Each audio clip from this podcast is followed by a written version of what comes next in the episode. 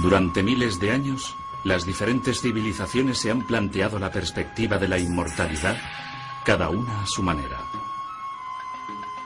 Pero ninguna ha dejado una huella tan profunda como una de las primeras, el antiguo Egipto.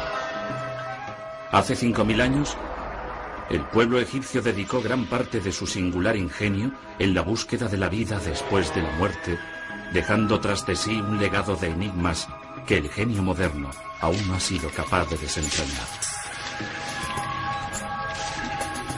Los misteriosos constructores de las pirámides dejaron en el desierto emocionantes indicios que solo ahora empezamos a descubrir. En sus laboratorios, los científicos realizan extraordinarias investigaciones que nos permitirán comprender mejor la relación de los egipcios con la muerte. Hoy, más que nunca, la ciencia moderna insufla nueva vida a los secretos de los faraones. Egipto, los secretos de los faraones.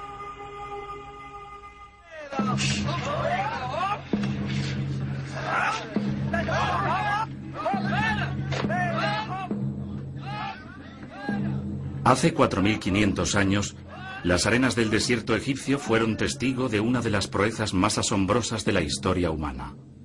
La construcción de las tres tumbas de los faraones, con más de 6 millones de bloques de piedra caliza, apenas duró 70 años. Sin la tecnología moderna, aquellos obreros consiguieron levantar bloques que, en su mayoría, pesaban más de dos toneladas y media cada uno, y colocarlos en su sitio a un ritmo aproximado de un bloque cada dos minutos.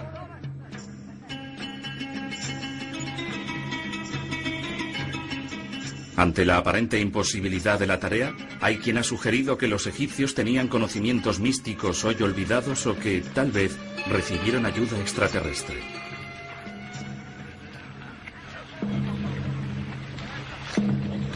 Pero las arenas de la llanura de Gizeh nos ofrecen nuevos indicios que permitirán establecer quién construyó las pirámides y cómo.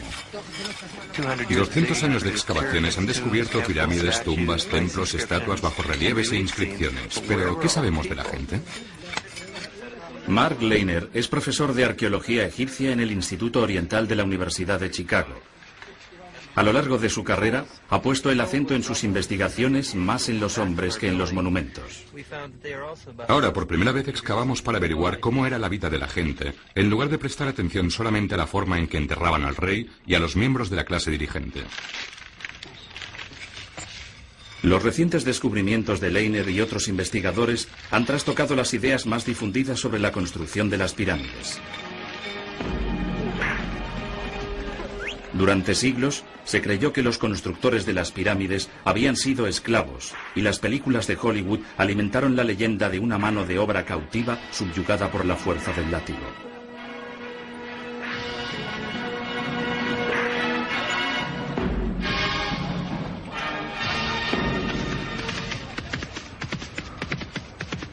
Un día de 1990, sin embargo, un espectacular descubrimiento destrozó el mito para siempre.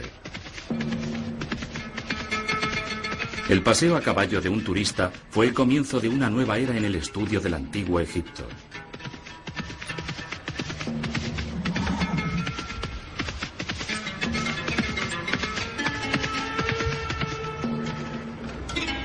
Uno de los cascos del animal hizo ceder la bóveda de una tumba que había permanecido sellada desde la época de los faraones. En su interior se vislumbró una chispa de eternidad.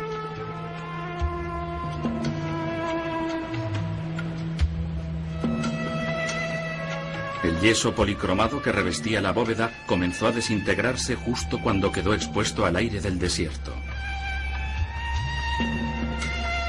Pero por un breve instante resplandeció con la belleza de la tumba de un rey.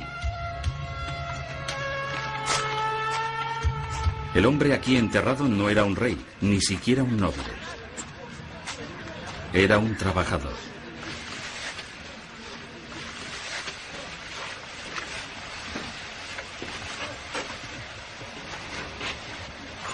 Según el doctor Zai Hawass, director de las excavaciones en Gizeh, el diseño y la construcción de esta tumba indican que el cuerpo sepultado en su interior no pertenecía a un esclavo. Por las dimensiones de esta tumba, por el singular perfil del techo abovedado y por el revestimiento de yeso, creo que se trata del administrador de los trabajadores. Era el que procuraba que toda la gente viviera razonablemente bien, quien controlaba que todos se levantaran por la mañana para trabajar y regresaran a la aldea al atardecer. Vivían en la aldea y cuando morían había una tumba para cada uno.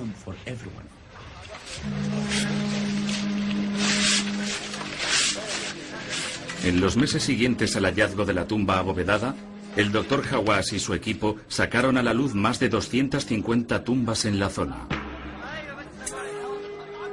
Habían descubierto un cementerio de trabajadores intacto.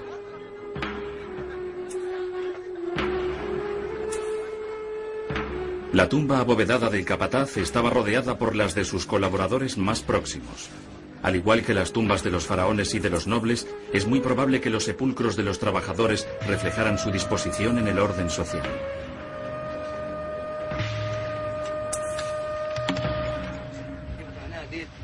En algunas tumbas el doctor Hawass ha descubierto el cargo del muerto escrito en caracteres jeroglíficos, lo cual prueba que los antiguos constructores de Gizeh eran artesanos de gran prestigio.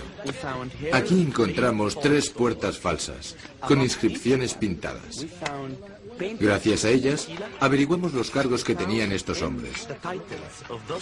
La inscripción jeroglífica Jeriop Jerius significa director de la construcción de tumbas. Y la inscripción Sahach Jerius significa inspector de la construcción de tumbas.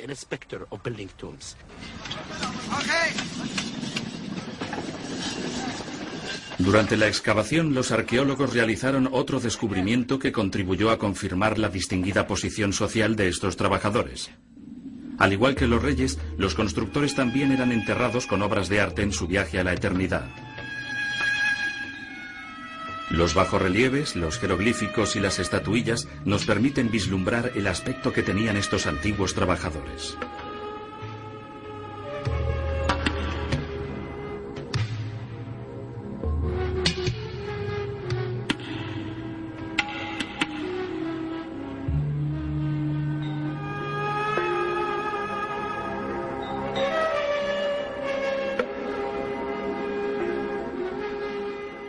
Hawass y sus colaboradores comenzaron a descubrir retratos de los constructores cada vez más vívidos, pero nunca hubiesen esperado encontrar lo que hallaron a continuación.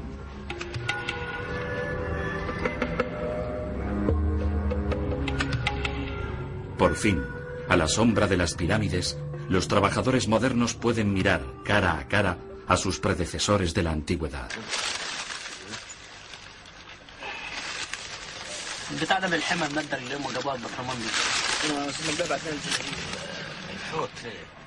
El estudio forense de los restos ha revelado una historia de sufrimiento y sacrificios. Una labor tan dura que, literalmente, destrozaba la espalda. Al estudiar los huesos que encontramos, hemos visto que la mayoría de los cuerpos hallados en la necrópolis tenían lesiones en la espalda, en los huesos de la espalda, lo cual significa que esta gente trabajaba diariamente desplazando piedras en la construcción de las pirámides o de las tumbas.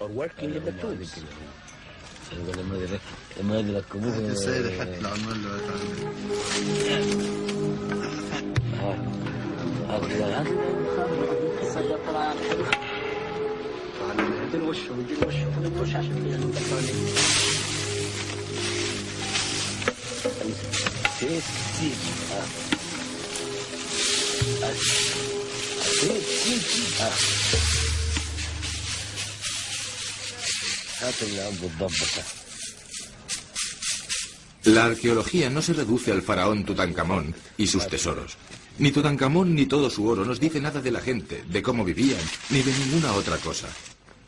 En esta necrópolis trabajamos con la arena y el polvo, y cada grano de arena, cada piedrecilla y cada trozo de cerámica nos ayuda a reconstruir la historia y nos proporciona información sobre aquella gente.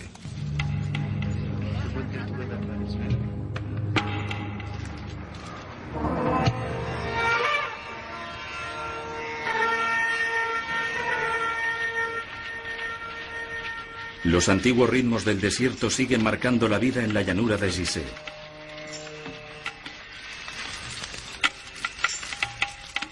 Poco a poco, los egipcios de hoy sacan a la luz la vida de sus antepasados.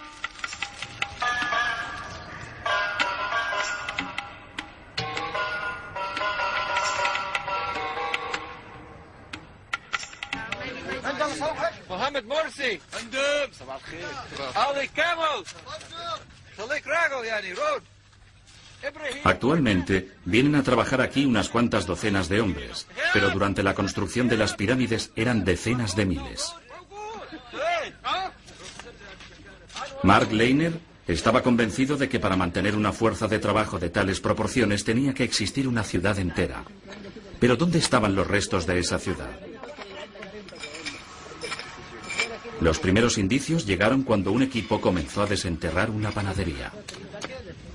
En cualquier parte del desierto donde abrimos un pozo, encontramos evidencias de fabricación de pan. Y estamos hablando de miles de miles y miles de hogazas.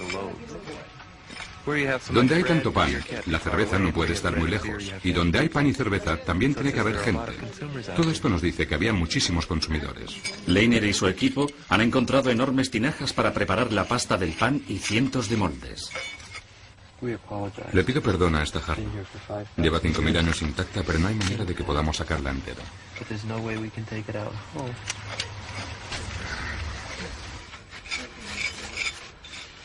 Cuanto más desenterraban los arqueólogos, más familiar les resultaba la panadería. Ya la habían visto en otro sitio. Durante años, los egiptólogos se han basado en las escenas de la tumba de Ti en la cercana Saqqara para estudiar la vida cotidiana en la época de los faraones. En sus paredes, una serie de exquisitos murales describen una amplia variedad de actividades.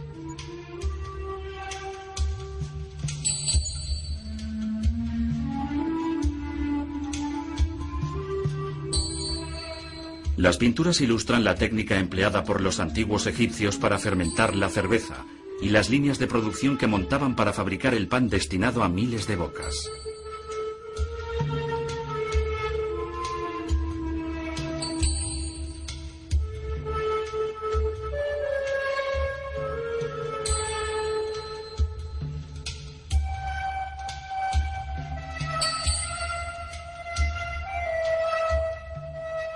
La descripción coincide exactamente con la panadería de Leiner.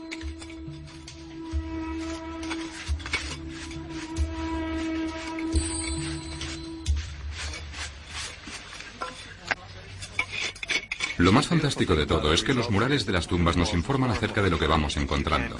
Es casi como el catálogo de unos grandes almacenes. Es como si nos dijera, sí, verá, esto es lo que tenemos. Es una combinación muy curiosa de textos, imágenes y restos arqueológicos. Fragmento a fragmento, los arqueólogos reconstruyen la disposición del antiguo emplazamiento. El desierto oculta celosamente la mayoría de los indicios, pero hay algunos que yacen al descubierto, esperando que alguien interprete correctamente su significado.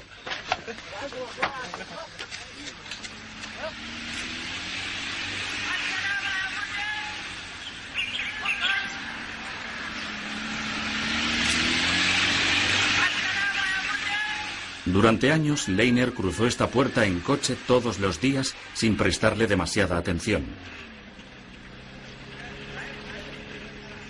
Pero su actitud cambió cuando las excavaciones revelaron que la mayor parte de la estructura estaba sepultada en la arena. Lo que al principio parecía un simple saliente de unos cuatro metros resultó ser un muro ciclópeo que en el pasado alcanzaba 10 metros de altura. Nadie construye una puerta de más de 8 metros de altura para que los hombres vayan a trabajar diariamente. Esto es una frontera y aquí tenemos la entrada a un lugar realmente grandioso. Y lo más grandioso que hay por aquí son las pirámides, las tumbas y los templos, las tumbas de la clase dirigente. Creemos que este muro era la frontera entre todo eso, lo sagrado, la piedra, y todo lo que había aquí en el lado sur, barro, pedregal y escombros, la base secular que mantenía en pie todo lo que había al norte del muro. Cada vez estoy más convencido de que este era el centro urbano de Egipto en la época de la construcción de las pirámides. Leiner cree posible que pronto se descubra un gran palacio, tal vez una residencia real en el lado urbano del muro. Del otro lado de esta puerta colosal había un puerto, el principal centro de actividad de toda la zona. En el puerto, sin duda, Descargaban la piedra y también la mano de obra que traían de las provincias, pero también los suministros y todo lo necesario que llegaba desde las tierras agrícolas y ganaderas y desde las ciudades levantadas especialmente para alimentar el complejo de las pirámides. Por primera vez estaban reuniendo no ya cientos sino miles o tal vez decenas de miles de personas.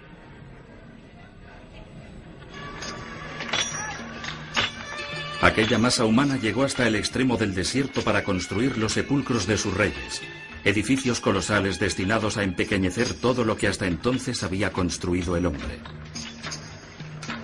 Las ingeniosas técnicas de construcción siguen encerrando muchos misterios. ¿Cómo hacían para levantar esas piedras enormes hasta la altura de un edificio de 40 pisos? Muchos expertos piensan que utilizaban gigantescas rampas en torno a la pirámide inacabada para desplazar los bloques hasta la cúspide. Debían de ser cientos, tal vez miles de hombres, probablemente organizados en cuadrillas de 10 o 20, empujando bloques de dos toneladas y media sobre grandes trineos de madera a lo largo de la rampa.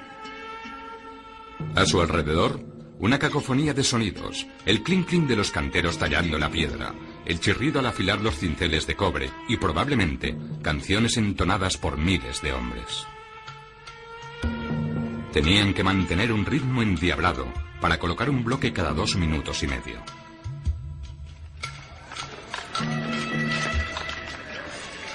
Mientras poco a poco aparece la imagen de las obras en construcción, otro importante misterio perdura.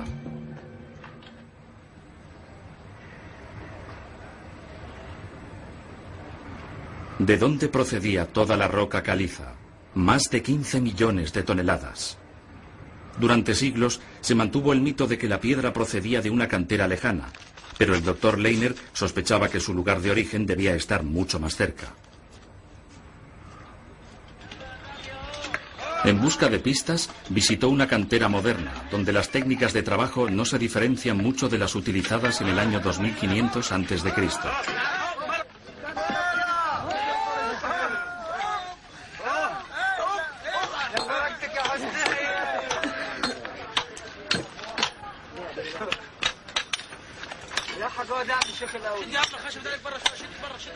Antes de separar los enormes bloques de piedra caliza, los canteros excavan largos canales. Así, bastaba con encontrar marcas de canales semejantes a estas cerca de las pirámides para localizar el lugar de procedencia de la piedra.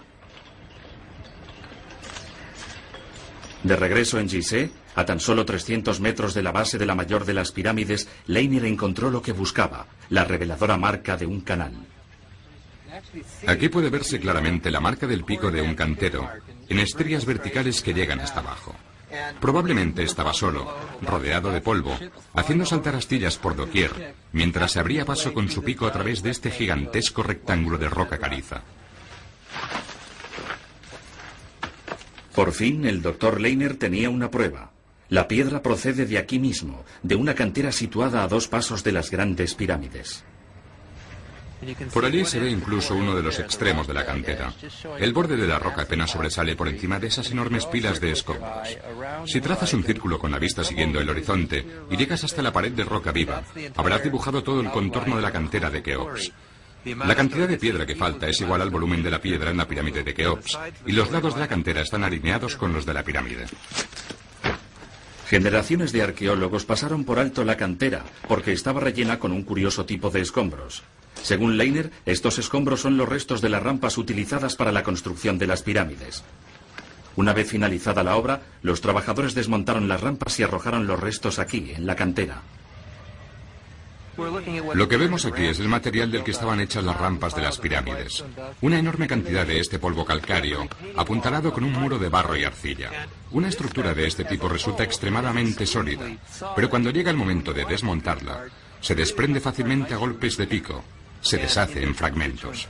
Así pues, este debe ser esencialmente el material de las rampas, porque después de todo, es lo que encontramos aquí, toneladas, millones de toneladas de este material.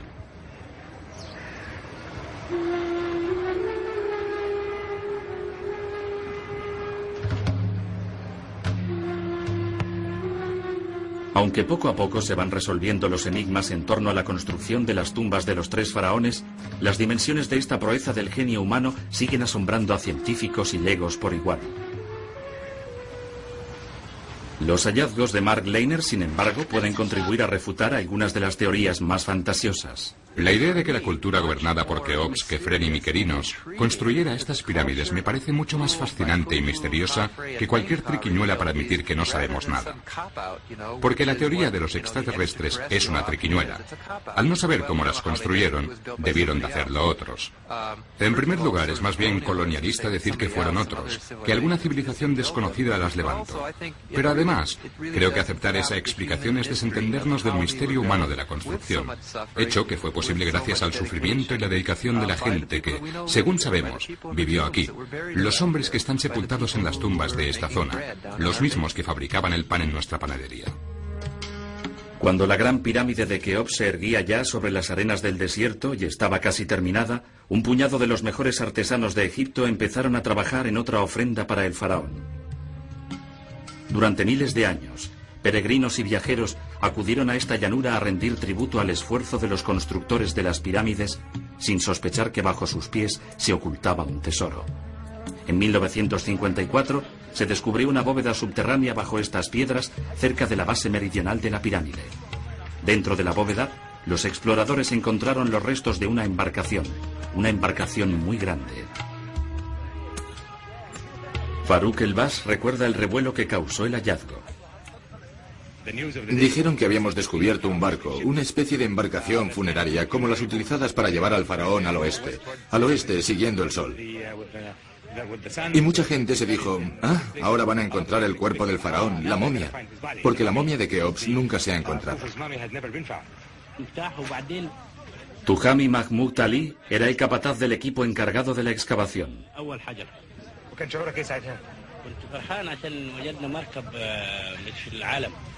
Dice que se alegró mucho de haber encontrado una embarcación única en todo el mundo. Tuhami fue uno de los primeros hombres en entrar en la bóveda después de casi 5.000 años. Pero en lugar de la momia del faraón, hallaron un barco completamente desmontado. 1.224 piezas de cedro pulido, dispuestas, según comentó uno de los observadores, como si fueran las partes de un kit de modelismo. Para ensamblar la embarcación hicieron falta 13 años de durísima labor.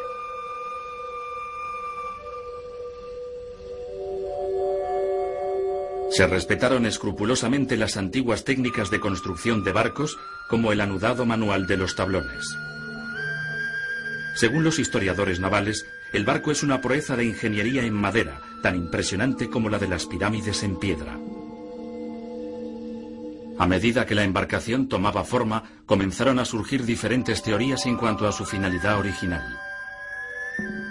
Algunos opinaban que era simplemente una barca funeraria, mientras que otros sostenían que se trataba de una embarcación para uso del faraón en el más allá. Como puede deducirse de los jeroglíficos de la cercana pirámide de Unas, un faraón debía tener a su disposición dos embarcaciones, una para navegar por el día y otra para la noche, para poder seguir al sol durante toda la eternidad.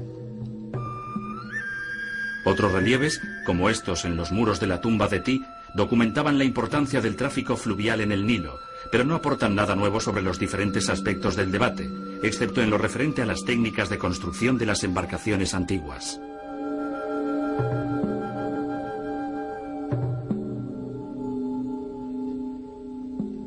Cualquiera que fuera su uso, la embarcación de 42 metros de eslora tiene que haber resultado tan impresionante entonces como lo es ahora.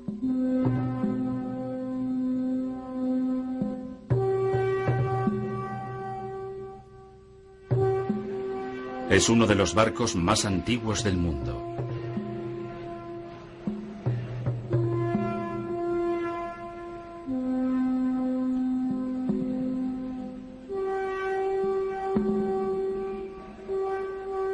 Conservado en su propio museo, el barco de Keops atrae alrededor de 200.000 visitantes al año.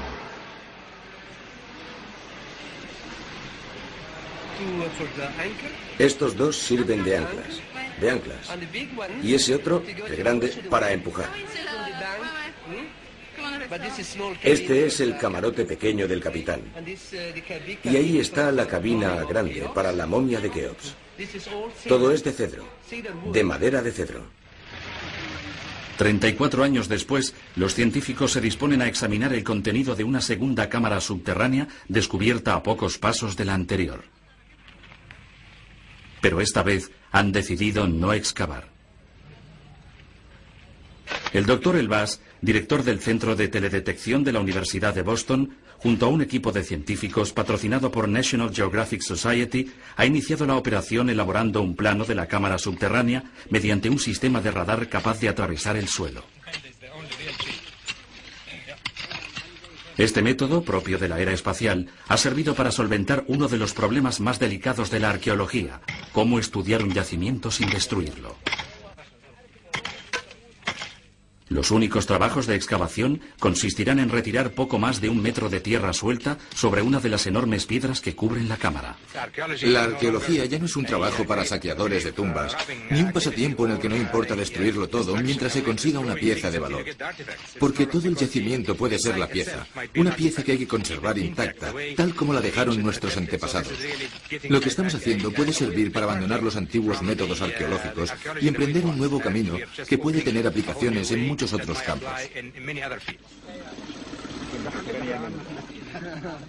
La clave del plan es practicar una pequeña perforación a través de la piedra de dos metros de espesor para llegar hasta la cámara sin que ésta deje de ser hermética. Cuando se abrió la primera cámara en 1954, el aire que había en su interior seguía oliendo poderosamente a cedro. Hay, por lo tanto, una posibilidad de que también el aire en el interior de esta cámara haya quedado atrapado durante más de 4.600 años, un hallazgo de inestimable valor científico. Bob Morse de Black Decker ha desarrollado una compleja cámara de aire para que el aire viejo no se mezcle con el nuevo. Ha sido preciso ajustar a la roca un complicado sistema de juntas y cierres herméticos de seguridad.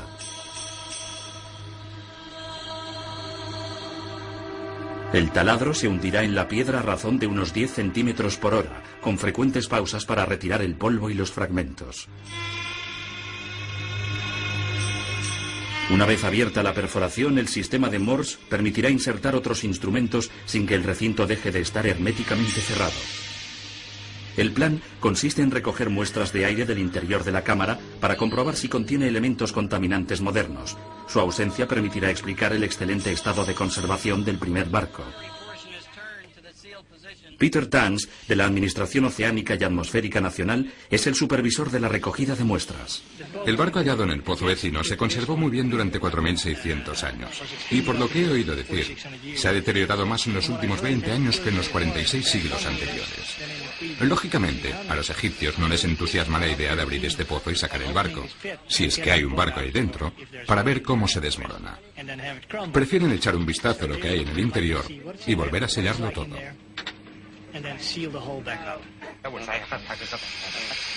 Las operaciones de perforación tardan un día entero y luego otro. Finalmente, hacia la mitad de la tercera jornada, el taladro de Bob Moore se abre paso a través de los últimos milímetros de piedra.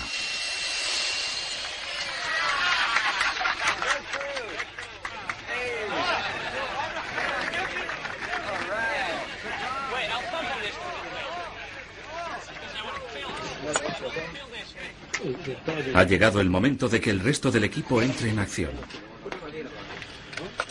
Peter Tans recoge unos 70 decímetros cúbicos de aire de la cámara. Como todavía faltan algunos meses para que estén listos los resultados de los análisis, Tans decide realizar allí mismo un estudio algo menos científico. Huele a rancio.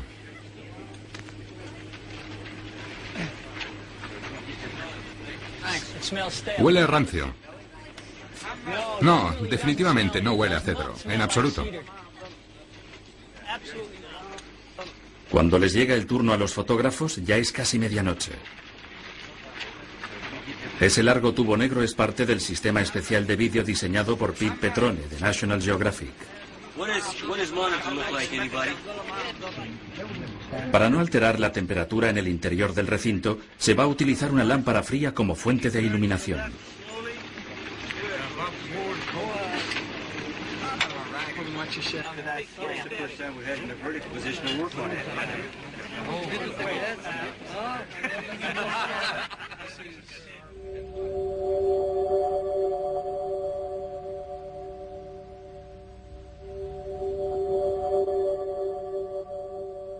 Mientras la cámara desciende lentamente por la perforación, todos se congregan delante del monitor para ser los primeros en contemplar unos objetos que llevan casi 5.000 años ocultos.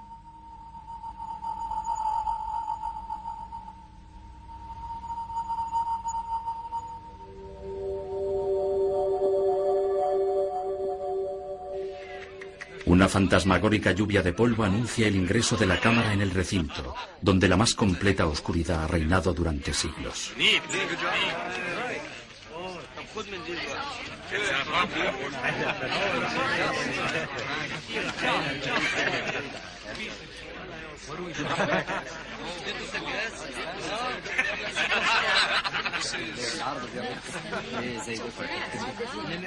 Parece un barco.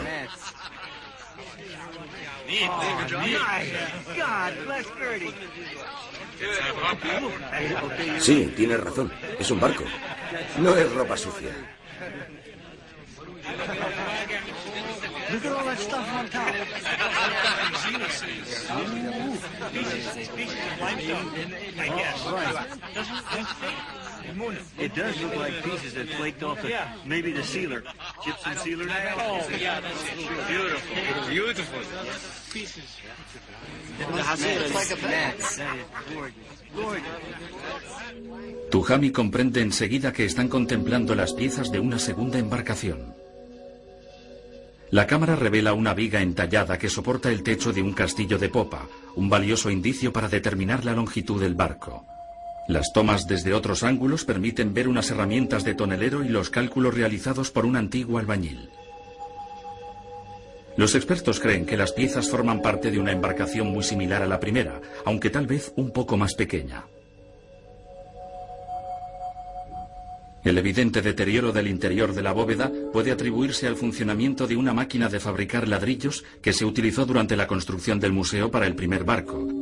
Estaba instalada justo encima de este segundo recinto, vibrando y derramando agua constantemente. Otros detalles parecen confirmar esta hipótesis. Manchas de humedad en el techo, donde el yeso se ha desprendido. Un par de fantasmagóricos remos perlados por la humedad. Y de pronto, algo inesperado.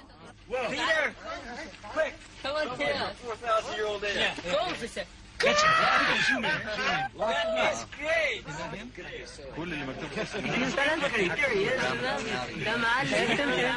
little dude 5,000 years ago. This is daughter of Tiene que respirar aire. Eso quiere decir que si ahí abajo hay algo vivo, el aire no puede ser de hace 4.600 años.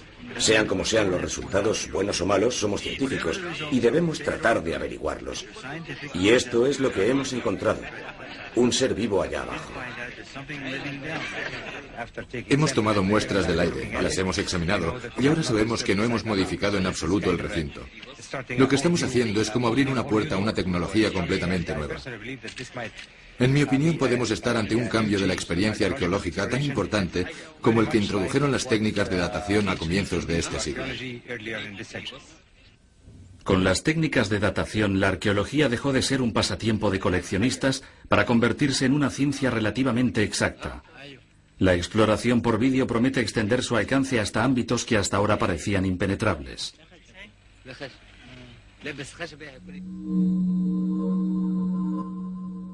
Mientras uno de los barcos está completamente montado y restaurado, el otro permanece intacto en su cámara subterránea que ha vuelto a quedar sellada.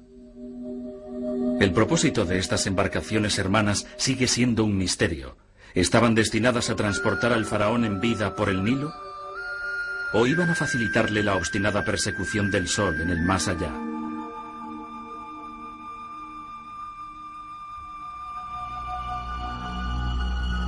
Para ese viaje eterno, el cuerpo debía estar en perfectas condiciones. Los cuerpos de los faraones que aún se conservan son testimonios mudos de la habilidad y la devoción de los antiguos embalsamadores.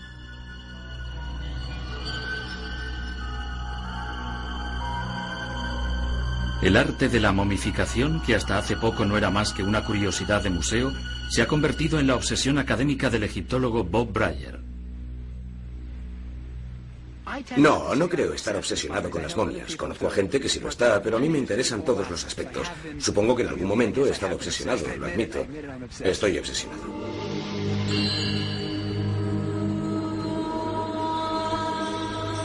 Respondiendo a su obsesión, el doctor Breyer ha llegado hasta donde ningún científico había llegado antes. Después de agotar los textos sobre momificación, comprendió que nunca iba a entender de verdad el procedimiento a menos que él mismo lo intentara.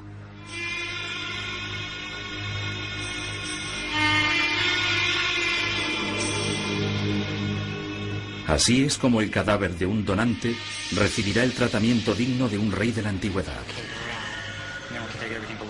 No soy un sepulturero, soy profesor universitario y llevo más de 20 años enseñando egiptología. Al ofrecerme su colaboración, la Facultad de Medicina de la Universidad de Maryland me ha dado la oportunidad de realizar la primera momificación egipcia de los últimos 2000 años. No va a ser sencillo. Somos unos aficionados en comparación con los antiguos embalsamadores. Eran tan hábiles que podían extraer un cerebro a través de las fosas nasales sin dañar la cara. Justo ahí. Muy bien. A ver si puedo meter el bloque. Voy a perforar. Voy a hacerlo pasar por ahí. Muy bien. Adelante. ¿Listo? Empecé a interesarme por la momificación mientras contemplaba a un colega diseccionando un cadáver. Me preguntaba cómo lo habrían hecho los antiguos embalsamadores. Mi colega había separado un colgajo bastante grande del abdomen para enseñar a los estudiantes los órganos internos. Pero los antiguos egipcios extraían los órganos internos a través de una abertura de este tamaño. Entonces me pregunté, ¿sería capaz de meter la mano y sacar el estómago, el hígado, los intestinos y los riñones a través de una abertura de este tamaño? El doctor Ron Way, profesor de anatomía en la Facultad de Medicina de la Universidad de Maryland, aceptó aportar sus conocimientos para colaborar en la extraordinaria operación.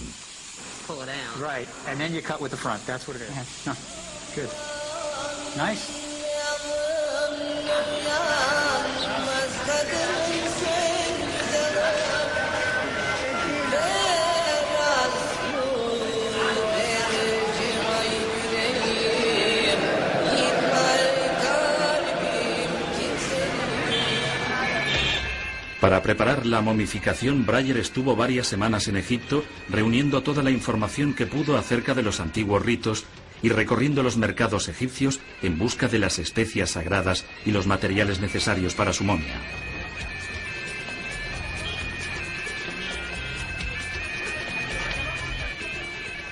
En medio del enorme bazar de Han el Jalili en el Cairo hay otro mercado que nunca visitan los turistas. Allí es donde venden el incienso, la mirra y todo lo que necesito para mi proyecto. Gracias a los textos antiguos sé que los egipcios utilizaban el incienso para la cabeza de la momia. Perfumaban todo el cuerpo de la momia con incienso. De la mirra lo único que sé es que la usaban, pero todavía no sé exactamente para qué. Espero averiguarlo antes de empezar la momificación. من فين؟ سوداني شو؟ بكم روبع كيلو؟ ربع كيلو 5 جنيه 5 جنيه 5 جنيه تمام ماشي بالظبط بالظبط تمام تمام انا صالح بس عندي باكور شكرا كثير مع السلامه دوبك شيش Probablemente este incienso y esta mirra vienen del mismo lugar de donde los traían los antiguos egipcios, de Yemen, de Sudán. Seguramente eran materiales muy caros y los embalsamadores solo los utilizaban para las momias de personas influyentes.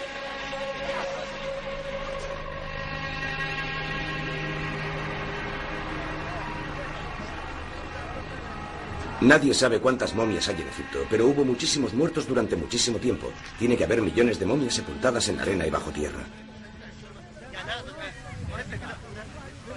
Es posible que la momificación comenzara cuando se descubrió que los cadáveres sepultados en la arena caliente del desierto se conservan de manera natural. Se deshidratan también de forma natural y cuando al cabo del tiempo el viento aparta la arena aparece un cuerpo humano perfectamente reconocible que ha estado allí sepultado tal vez durante miles de años. Así se dieron cuenta de que los cuerpos podían preservarse y comenzaron a conservarlos. Los cuerpos de esta necrópolis del Fayum pertenecían a las clases media o baja. Lógicamente todavía no han excavado toda el área, pero si prosiguen los trabajos es posible que encuentren unos 200.000 cuerpos.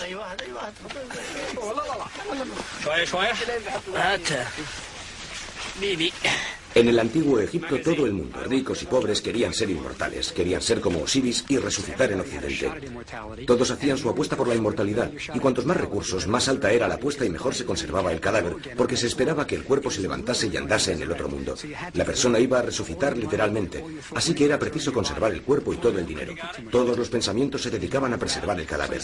Los pobres no podían invertir mucho dinero en el más allá, pero se aseguraban que los envolvieran y los depositaran en una fosa común, con la esperanza de que todo saliese bien. Try to keep it so pieces don't fall off.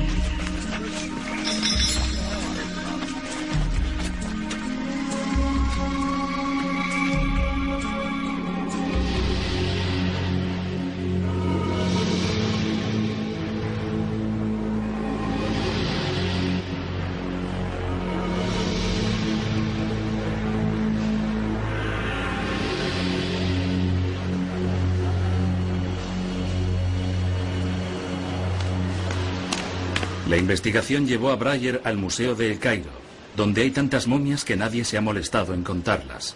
Allí se guarda todo lo que los faraones se llevaban al otro mundo.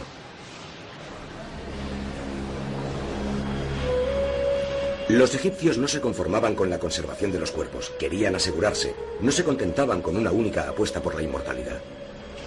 Así que instalaban también grandes figuras para proteger los sarcófagos. Así como pequeñas estatuas de piedra representando a sirvientes que recobrarían la vida y lo servirían en el otro mundo.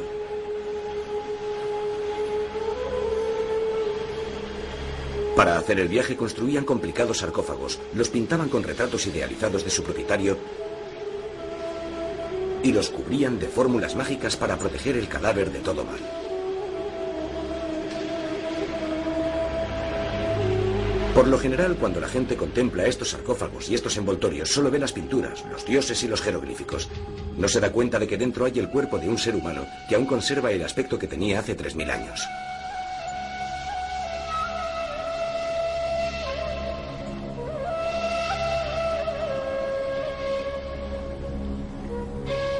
Lo más fantástico de las momias y lo que en mi opinión explica su atractivo es que son reconocibles. Cuando miras ves a alguien que fue un faraón, un rey de Egipto que murió hace 3.000 o 4.000 años. Si lo hubieses conocido dirías, así es Seti o es Ramsés y todavía es reconocible. Puede que haya perdido mucho peso. Las momias no suelen pesar más de 14 kilos después de la deshidratación. Pero aún es posible reconocerlas, no ya como personas en general, sino como los personajes que fueron. La mayoría de la gente no conoce el nombre ni la historia de estos faraones, pero basta con imaginar lo maravilloso que sería poder mirar cara a cara a Julio César, Alejandro Magno o Helena de Troya.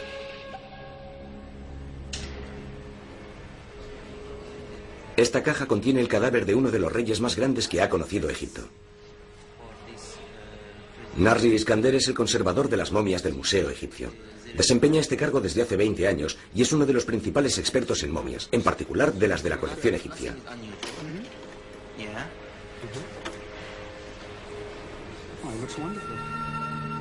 El faraón Ramsés el Grande reinó durante 67 años. Tenía más de 80 cuando murió, hace más de tres milenios. Este es el tipo de momificación que quiero hacer. La momia de Ramsés es un perfecto ejemplo de la increíble habilidad de los embalsamadores egipcios. Le tiñeron el pelo con aleña, le pintaron las uñas, hicieron todo lo posible para que pareciera joven por toda la eternidad. Cuando lo veo siento algo en mi interior. No puedo explicarlo. Es algo que siento y creo que la mayoría de la gente lo siente también. No estamos simplemente ante un cadáver. Estamos ante la historia. La historia con mayúsculas. Este hombre construyó Egipto.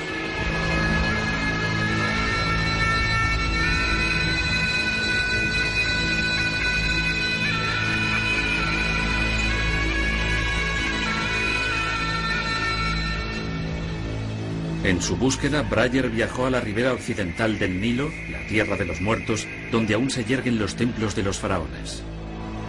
Lo más fascinante es que al cabo de 3.000 años no solo tenemos los templos de piedra, sino la carne y los huesos de los hombres que los construyeron.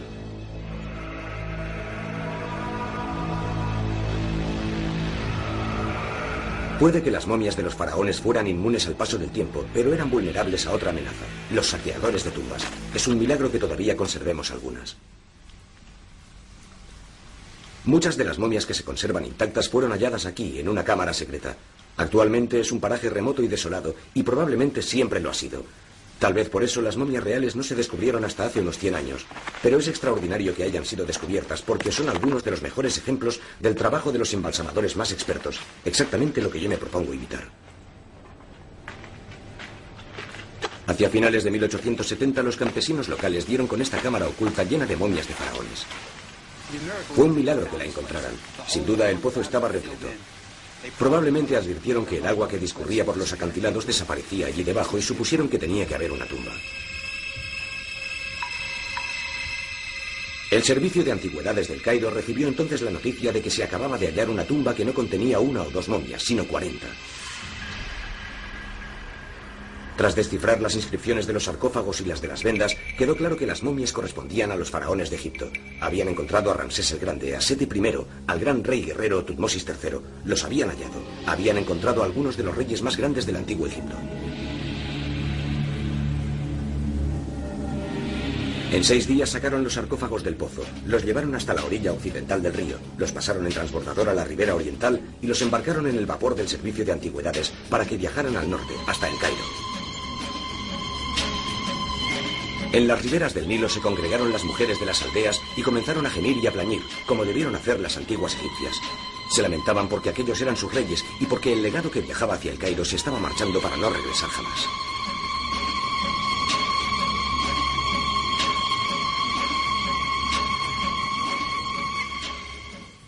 Pero sus antiguos reyes inspiraron otro tipo de reverencia al impulsar a estudiosos como Breyer a reconstruir en todos sus detalles su viaje final al más allá. Cuando un rey moría, cruzaban su cadáver a la ribera occidental del Nilo, donde los embalsamadores tenían sus talleres.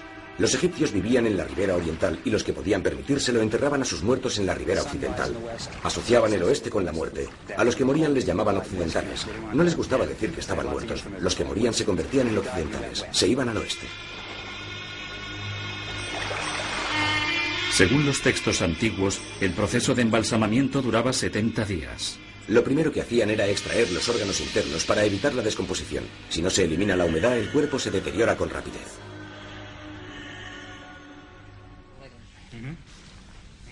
Los embalsamadores eran grandes técnicos, sabían mucho de anatomía, sabían exactamente dónde estaba el hígado, dónde estaba el estómago y podían extraerlo a través de una pequeña hendidura. Colocaban con cuidado cada uno de los órganos que extraían en una vasija especial llamada canope. Dicen los textos antiguos que lavaban la cavidad abdominal con mirra y vino de palma, y eso es exactamente lo que vamos a hacer. Ya hemos colocado un revestimiento de lino en el interior de la cavidad abdominal y ahora voy a echar mirra en el lino. Este es el vino de palma. Allá va. La palabra con que los antiguos egipcios designaban el vino era urp. Se llamaba urp.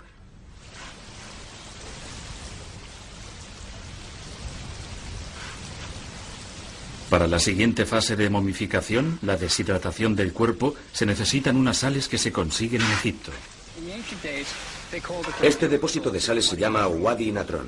El natrón es mucho mejor conservante que la sal común. Contiene un par de ingredientes más, básicamente bicarbonato de sodio, la sustancia que se pone en el frigorífico para absorber los malos olores. Probablemente contribuía a la momificación, no solo porque conservaba el cuerpo, sino porque eliminaba gran parte de la pestilencia que seguramente acompañaba al proceso. Necesitará una buena cantidad de natrón, unos 150 kilos si quiere ir sobre seguro.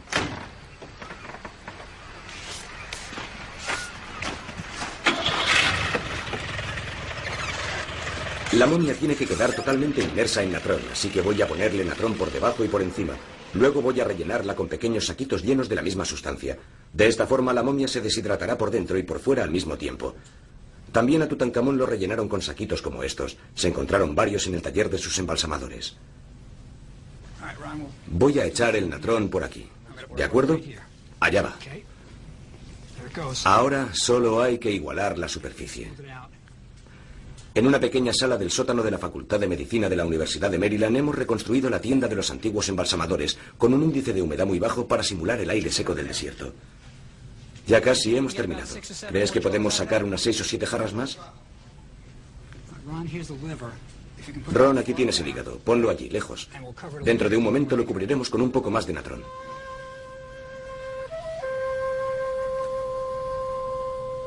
Ahora tenemos que esperar 35 días para ver si tiene lugar la momificación. No sabemos con seguridad si la deshidratación será completa, ni si el natrón funcionará tal como esperamos.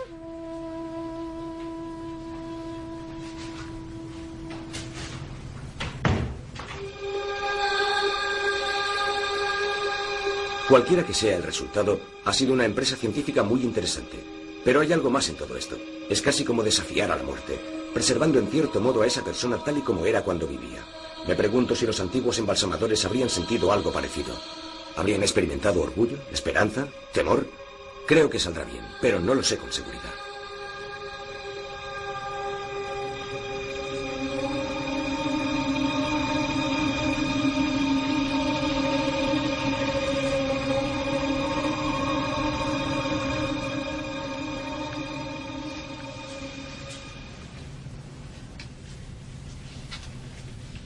Vaya. Los pies tienen buen aspecto, ¿no? Están realmente desecados. Es un buen signo. Muy bien. Ahora trae el pincel y veamos hasta dónde llegamos. Aquí están los dedos. Tiene más aspecto de momia de lo que esperaba. Pensé que tendría más humedad. Creo que lo estamos haciendo igual que ellos. No podemos estar seguros en un 100%, pero creo que así es como lo hacían.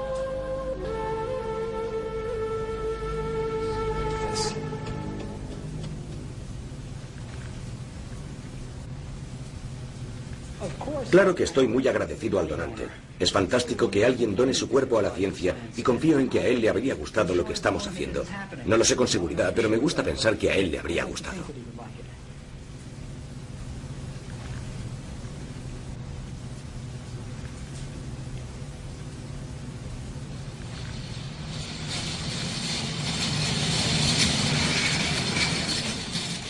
Por último, queremos terminar el proceso tal y como lo habrían hecho ellos, ungiendo el cuerpo con aceites y envolviéndolo en vendas de fino lino.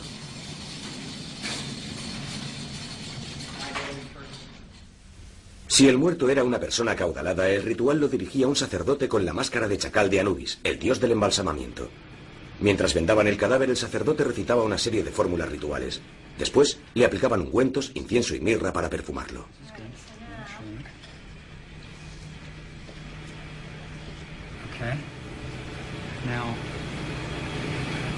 Uno de los talismanes funerarios destinados a los muertos era un amuleto en forma de corazón cuya función era precisamente proteger este órgano, que es el único órgano que se conserva ahora en el cuerpo.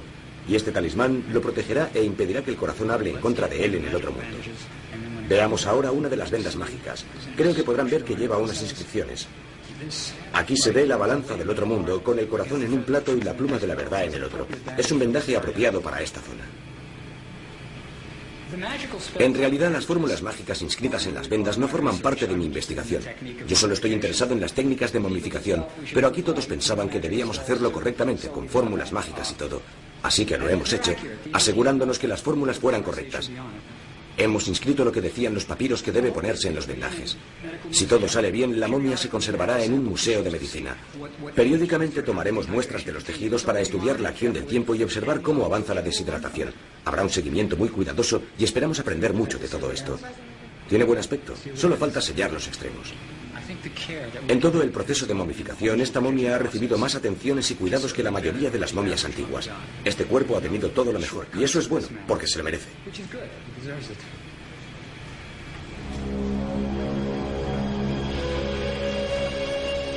Los últimos ritos se llevaban a cabo en el interior de la tumba. Uno de ellos era la ceremonia de apertura de la boca, durante la cual el sacerdote tocaba la boca de la momia con un instrumento de forma extraña llamado adze y pronunciaba la bendición final para insuflar nueva vida al difunto.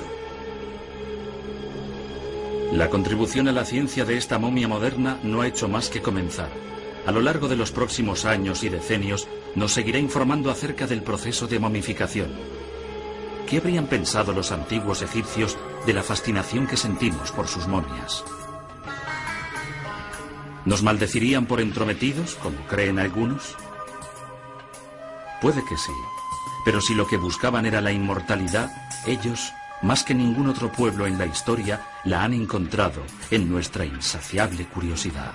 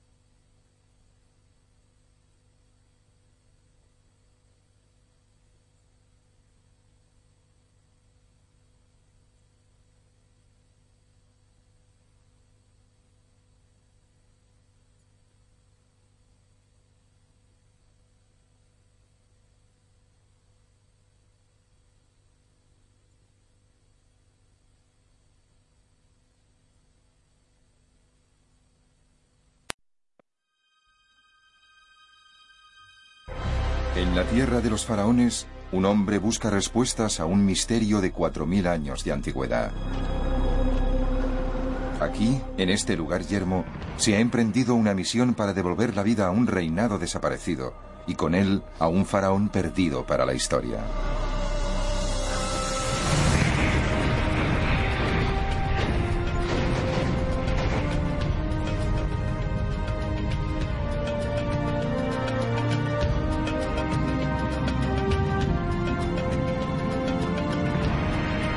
Para el arqueólogo francés Basile Dobrev es como un sueño encontrarse cara a cara con los arquitectos de otra época. Si encontramos tumbas saitas intactas, podríamos encontrar algo intacto debajo.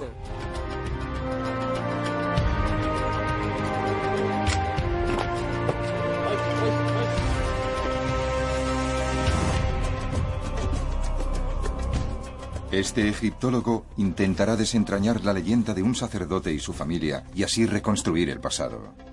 Ahora empezamos a saber algo de su vida. Esta es una historia de intrigas familiares, de conspiraciones políticas y del deseo de vivir eternamente.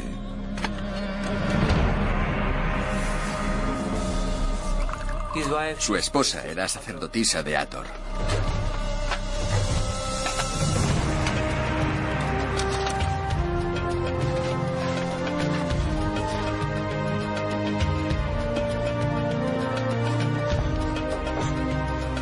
Siguiendo las pocas claves que nos han dejado los antepasados, este hombre intentará llenar las lagunas de la historia en busca del faraón perdido.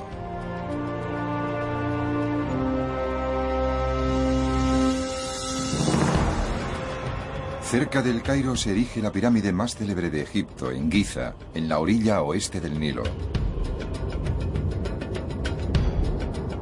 A 20 kilómetros de Giza, la primera pirámide del mundo, la del faraón Yoser, se erige en la meseta de Saqqara.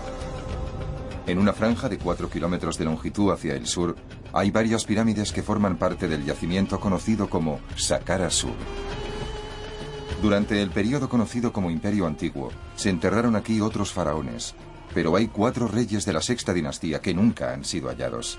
Entre el primer rey Teti y el tercero Pepi, un faraón llamado Usirkare subió al poder en circunstancias muy discutibles. Encontrar el rastro de este faraón perdido es un sueño para cualquier científico. Aquí anotaremos un pequeño punto. Es un punto de nivel. El 8514. Punto de nivel. Hay tesoros del pasado escondidos en Saqqara, pero la única forma de encontrarlos es utilizando las herramientas más modernas. Dos investigadores del Instituto Francés de Arqueología Oriental del Cairo, el arqueólogo Basile Dobrev y el topógrafo Damien Lené, están trazando un mapa de la excavación. Un sistema de localización GPS captará las señales de ocho satélites. Su objetivo es registrar cualquier rastro de civilizaciones antiguas y tal vez encontrar alguna nueva tumba de faraones. Explorando la zona, Basil se imagina lo que debía ser esto hace siglos.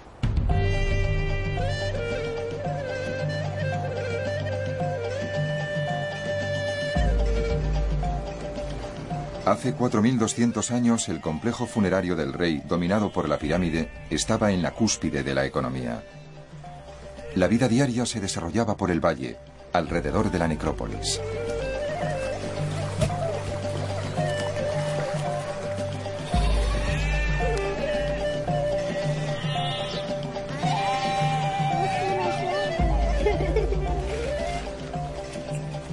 La fértil tierra de Egipto aseguraba una cosecha más que suficiente. El pueblo entero servía al faraón.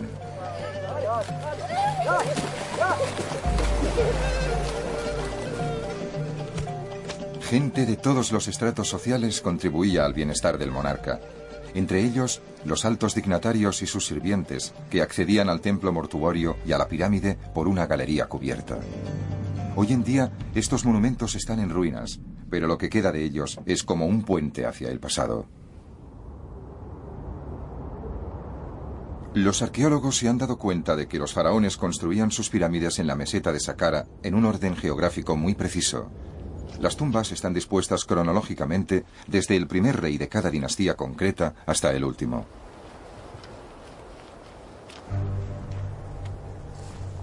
Basil llevaba 15 años soñando con excavar aquí. Cree que esta excavación es lo bastante grande como para contener los cimientos de una pirámide que nunca se terminó. Y si su intuición no le falla, la pirámide pertenecería al misterioso Usilkare, el segundo faraón de la sexta dinastía. Esta simple hipótesis enciende su imaginación.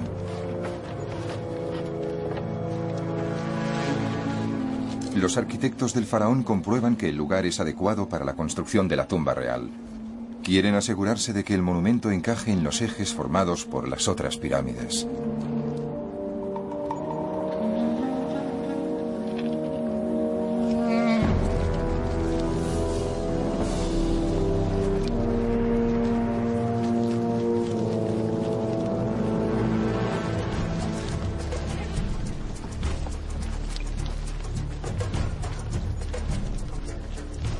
Faraón Usirkare llega a Memphis, la capital del antiguo Egipto, con su consorte y su séquito real.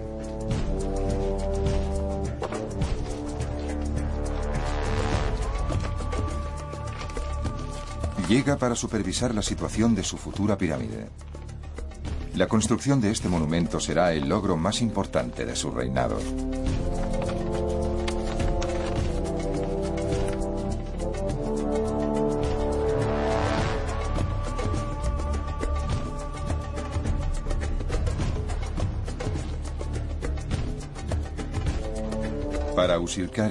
La pirámide es el único camino que lleva a la vida eterna.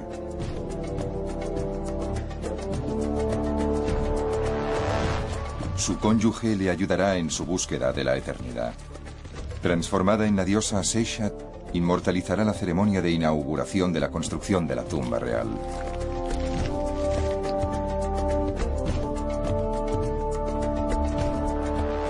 Cuando aspira el divino aliento de ella, el faraón absorbe su infinito poder.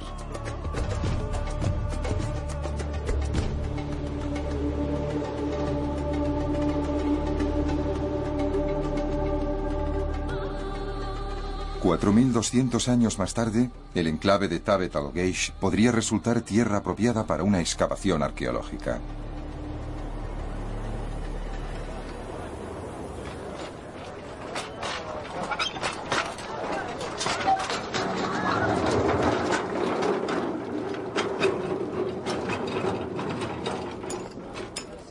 Basil decide empezar a excavar a unos tres metros por debajo del punto más alto del enclave. Excavará capa por capa, profundizando cada vez más en la historia. Parece que el método funciona. Pocas semanas después, la Tierra ofrece los primeros hallazgos. Fíjate aquí.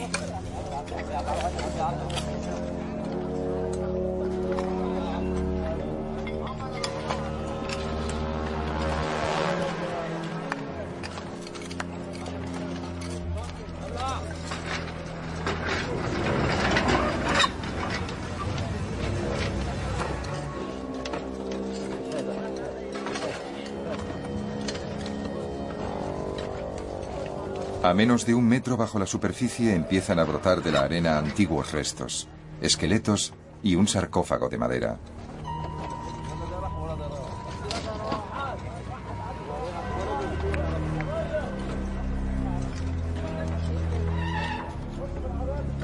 Cerca del sarcófago de un adulto, los arqueólogos encuentran el ataúd de un niño.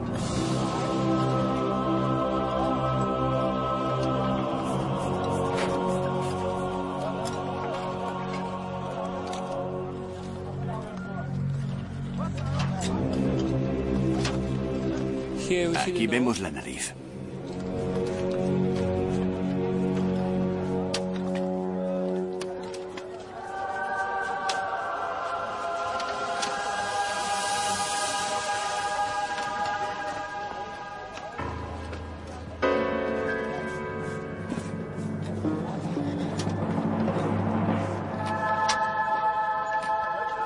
Los sarcófagos están intactos y no se han abierto desde el entierro. Parece una mujer. Son de una mujer y su hijo. Solo se encuentra una única cesta de ofrendas, delicadamente conservada, cerca de los ataúdes. Los arqueólogos se preparan para trasladar el sarcófago a un lugar más seguro. Pero en la excavación la emoción deja paso a una sensación inquietante.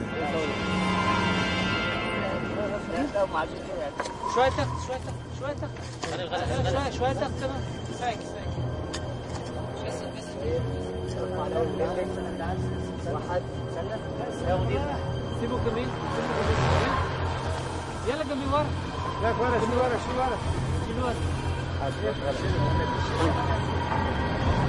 يا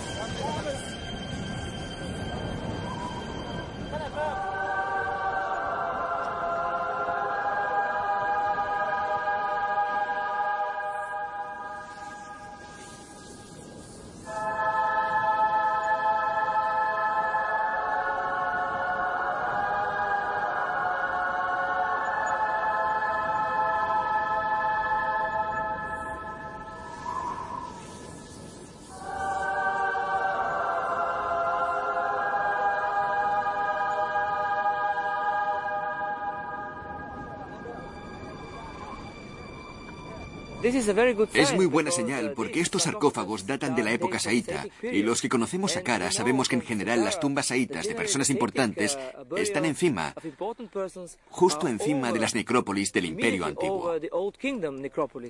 Por eso, si encontramos tumbas saítas intactas, es posible que encontremos algo intacto debajo. Los primeros descubrimientos animan a Basil a retroceder aún más en el tiempo. Estas estructuras de adobe se construyeron hace unos 2500 años. Los sarcófagos datan de la misma época, el período tardío.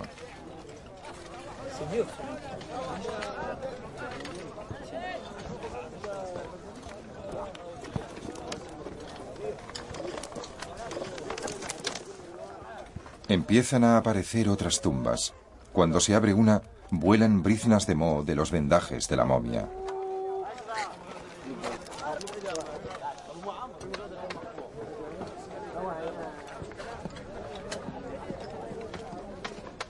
Los arqueólogos siguen desenterrando esqueletos y momias por toda la excavación.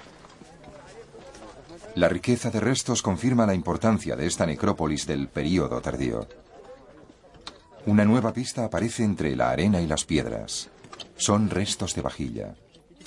Por su forma y composición, Logan Babé deduce que estos jarrones funerarios datan del Imperio Antiguo. ¿Crees que puede haber un paso? ¿Eh? ¿No? Porque si hay una conexión, eso sería bueno.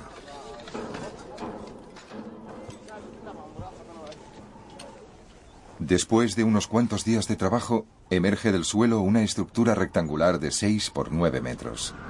Se parece a otro pozo funerario que también se encuentra en Saqqara, uno del período tardío, que se excavó en el templo de Unas, uno de los faraones del imperio antiguo. A poca distancia de su pirámide hay un nicho que llega a una profundidad increíble de casi 30 metros. El pozo conduce a la tumba de alguien importante. Como estos lugares eran sagrados, los nobles del período tardío solían ser enterrados junto a sus antepasados del imperio antiguo. Ahora, en Tabet al-Geish, Basil espera encontrar tumbas del imperio antiguo.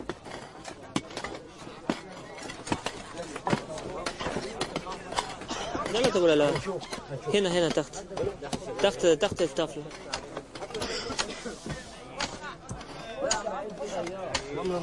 نظيف مفيش زلط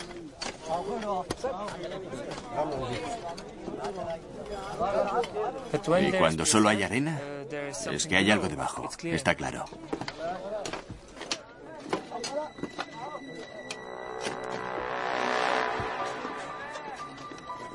Un pozo excavado en la roca intriga al arqueólogo. Aquí hay algo. Basil contiene el aliento. Su intuición ha resultado correcta. Ha dado con el sitio.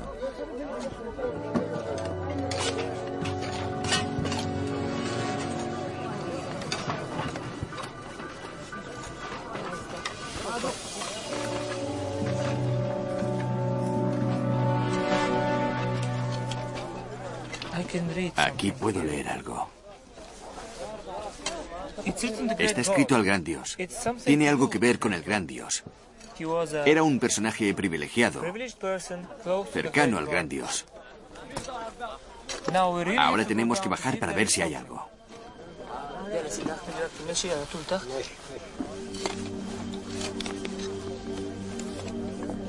Está intacta.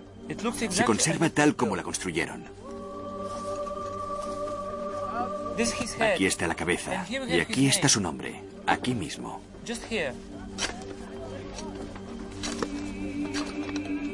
No debemos tocar demasiado las piedras. Ahora puedo leer su nombre. Es Nefer. De momento veo uno de sus títulos. Semerwati, amigo íntimo del rey.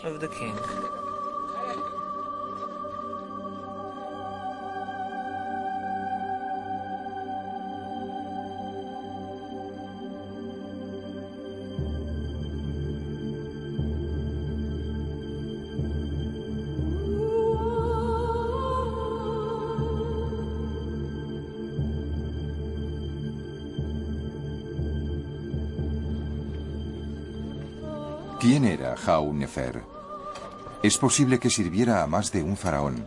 Eso es lo que Basil espera descubrir. Poco a poco aparece ante sus ojos una pared de piedra caliza. Está llena de jeroglíficos que Basil empieza a descifrar.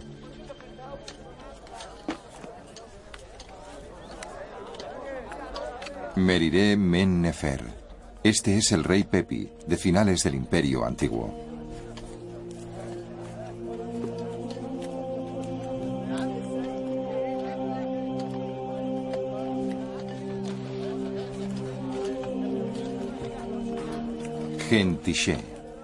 Está claro que Nefer era un sacerdote que oficiaba ceremonias y ritos en el templo mortuorio de Pepi.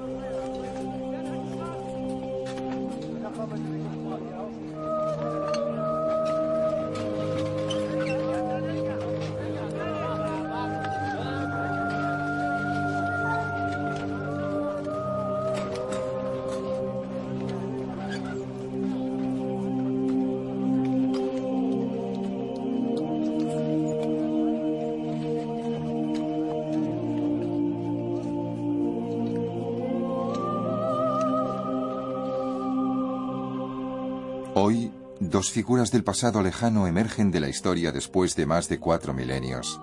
Haun Nefer y su cónyuge.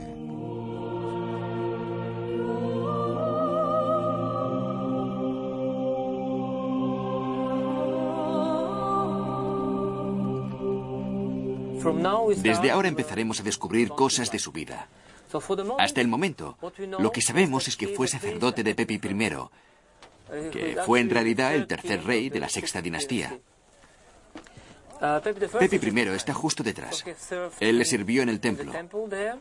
Al otro lado, sería lógico encontrar su título con el nombre de algún otro rey, si sirvió a dos o tres reyes. Sería muy interesante descubrirlo. ¿Es posible que uno de ellos fuera el faraón Usilkare? Basil acaba de descubrir la tumba de piedra de un alto dignatario y su esposa de finales del Imperio Antiguo. Para proteger sus descubrimientos de los estragos de la arena y los ladrones, Basil sella la tumba con una puerta de metal. A un kilómetro hacia el sur vemos lo que queda de la pirámide construida por el faraón Pepi I. Era su vehículo para alcanzar los cielos. Para vivir eternamente tenía que comer y beber. Incluso después de su muerte, sus servidores traían ofrendas al templo junto a la pirámide. Era como una fábrica que constantemente generaba energía para el faraón. Basil se imagina que el templo de Pepi sería más o menos así.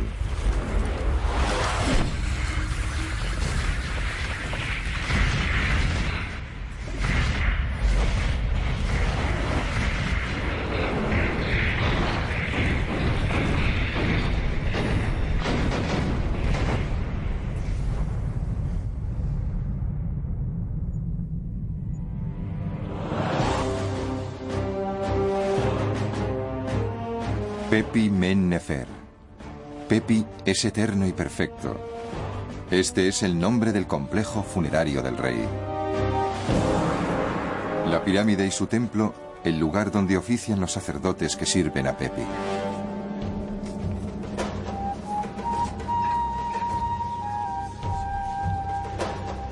Llegan ofrendas de todas partes de Egipto para el faraón Pepi.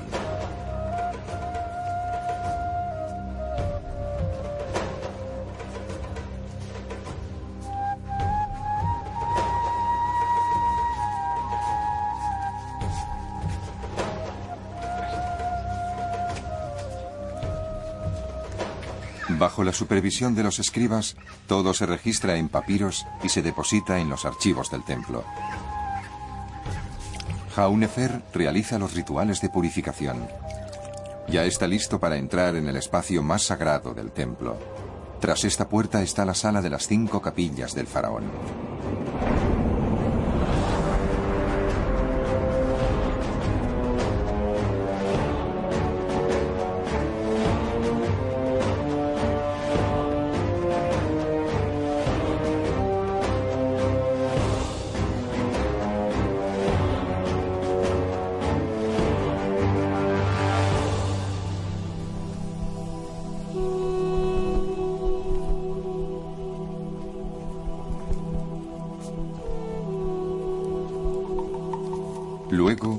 Desvela la estatua central de Pepi, representado como Osiris.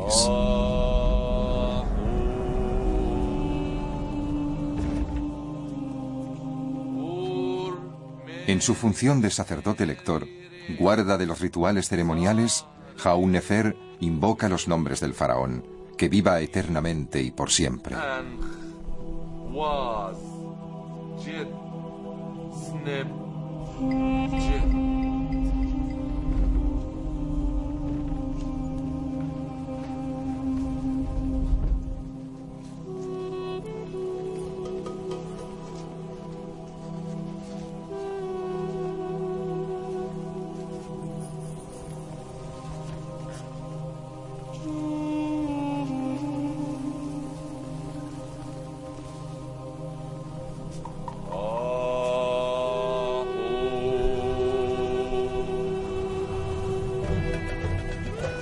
Mientras tanto, las salas y corredores adyacentes del templo bullen de actividad. Ya es la hora de preparar las ofrendas para el rey.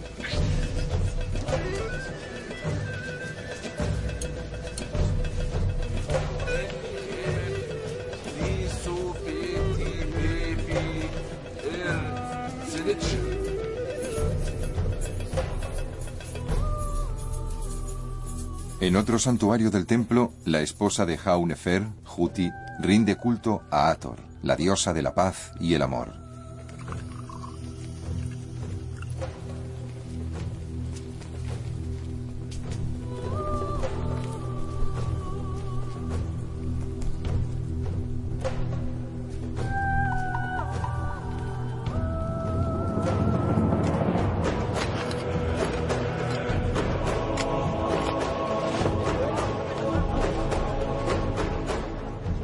Volvemos a Tabet al-Geish y la excavación continúa. El objetivo es localizar la entrada de la tumba.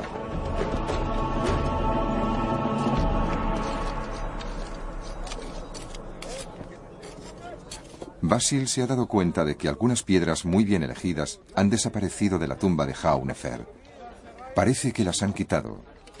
Es posible que las piedras desaparecidas llevaran el sello del faraón Usirkare.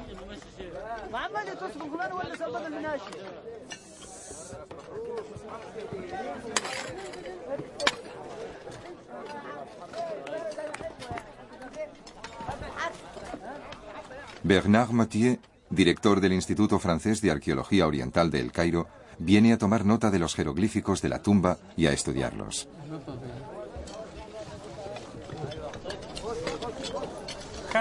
Aquí. Mira, aquí hay otro nombre. Es Juti.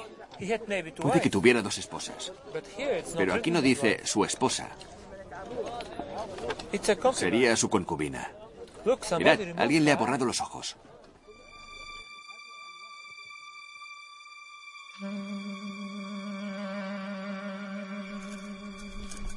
Arañándole los ojos, la nariz y la boca, alguien ha robado a esta mujer su resurrección en la otra vida. Basil ha encontrado la tumba de un sacerdote y su cónyuge, y ahora la de otra mujer.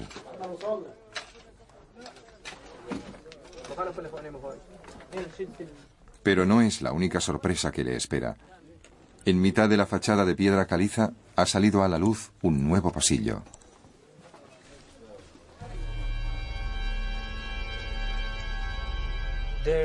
Es una bóveda de ladrillo. Está completamente hundida. Intrigado por la extraña disposición de la tumba, Basil aparta arena que hay alrededor del fresco. La arena. Poco a poco aparece la imagen de un chiquillo frente a Jaunefer. Es un niño.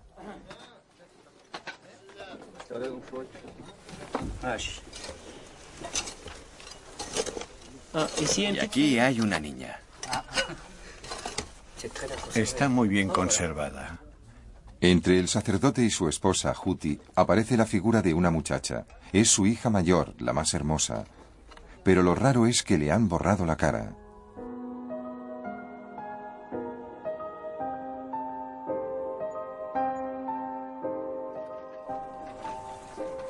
¿Y detrás aún queda espacio para alguien? Ah, una cabeza. How. Tras la pareja hay otro niño. Tenían un hijo que se llamaba How. Es un chico y se llama How como su padre.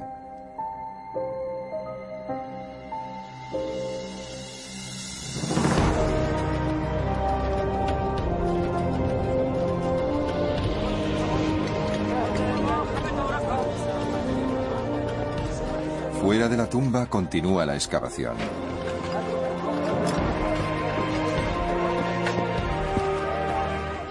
Ahora Basil puede demostrar que existe la tan esperada necrópolis. Los arqueólogos y trabajadores acaban de desenterrar varias tumbas de roca. Probablemente haya otras escondidas en Tabet al-Gesh.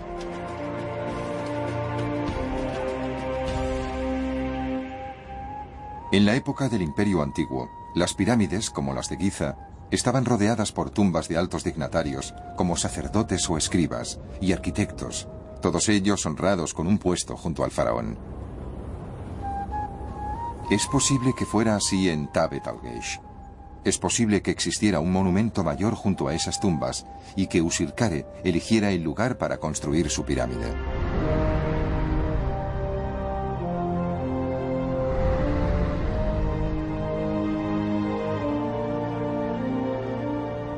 Basil está muy sorprendido, pero aún es pronto para obtener respuestas. Espera que la tumba del sacerdote le lleve hasta el faraón.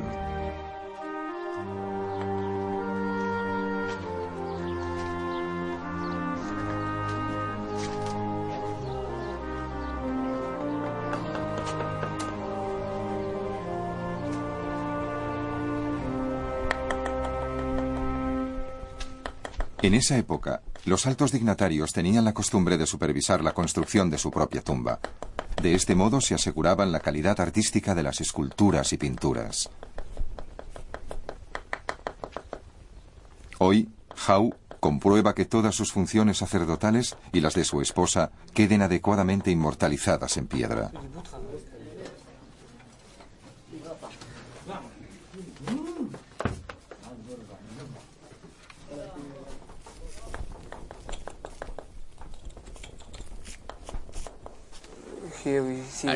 Que conoce los secretos del rey.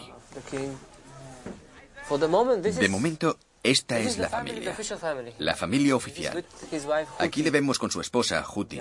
La otra, no sabemos quién es y llevaba otro nombre. Es otra cosa. No lo sabemos. Basil toma medidas para proteger las tumbas. Una pared recién construida impide el acceso a la llamada calle de las tumbas, que ha sido sellada con puertas de metal. Ja, ik. Ça, je vois ik ici. Mais c'est Hatek. Es Hatek. C'est clair, c'est Pero si es Hatek. Está claro, es Hatek. Tal vez Hatek fuera su hija. Está ahí con su hija. Pues claro. Basil y Bernard ven que el nombre de una de las hijas de Jaunefer es el mismo que el de la mujer que está a su lado en la puerta. Desde luego no era ninguna concubina. ¿Qué fue lo que pasó realmente hace 4.200 años?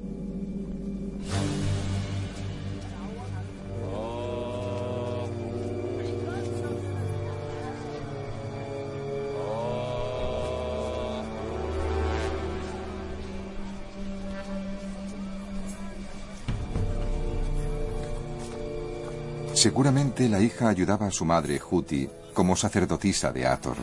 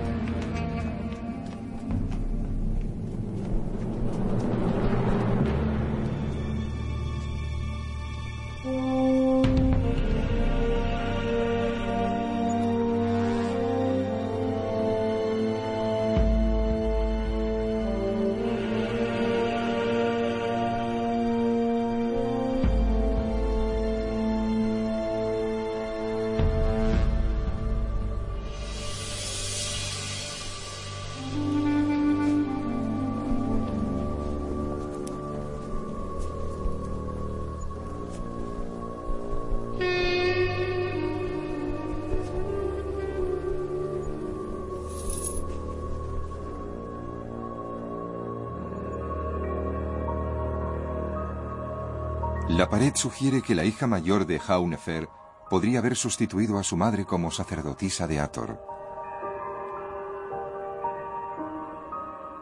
Seguramente su padre, Jau, le otorgó ese poder. En el templo de Pepi, el hijo ayudaba a su padre y seguramente ofició como sacerdote a la muerte de Jau. Los frescos también revelan que tuvieron trece hijos. ¿Por qué borraron la cara de la hija? El culpable fue seguramente su hermano mayor.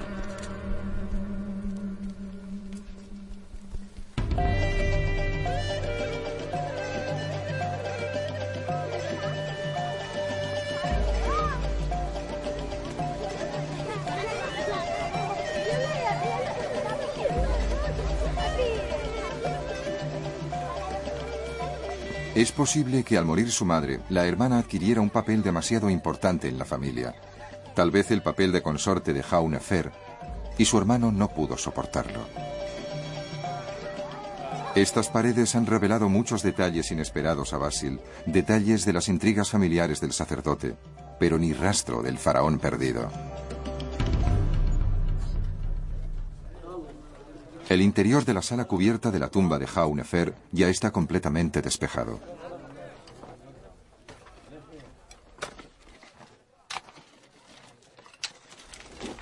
Al fondo de la sala aparece un pozo funerario que debería llevar a la cámara mortuoria del sacerdote y tal vez revelar qué tipo de relación tenía con el faraón perdido.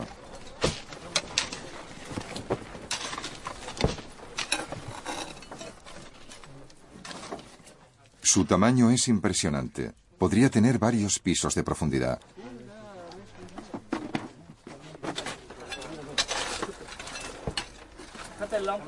Trae la lámpara. La lámpara. Pero a solo un metro de profundidad aparece un pequeño hueco hacia el oeste.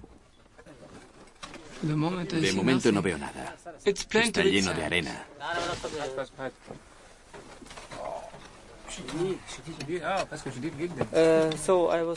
Yo pensaba que el pozo sería muy profundo.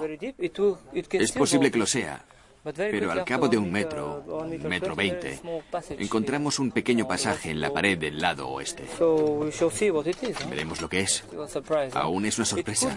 Si el pozo no es demasiado profundo, podría ser la entrada de la cámara mortuoria. También es una posibilidad, pero ya veremos. No sé, estoy sorprendido.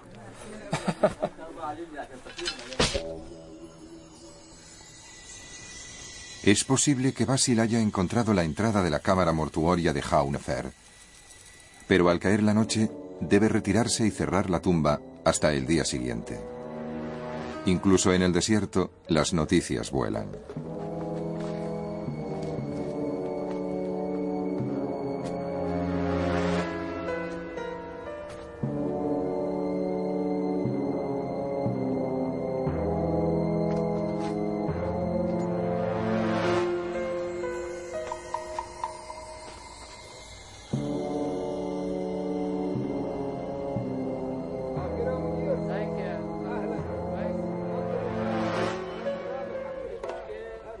Proteger lo que hay debajo, Basil ha decidido reforzar la seguridad.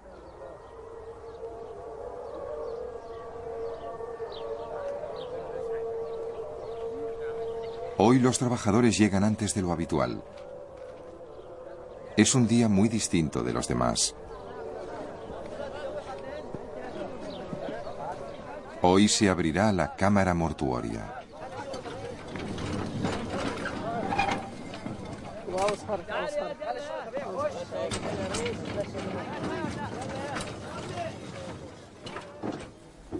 Si todo va bien, Basil se encontrará dentro en apenas unas horas con el ansiado Jaunefer.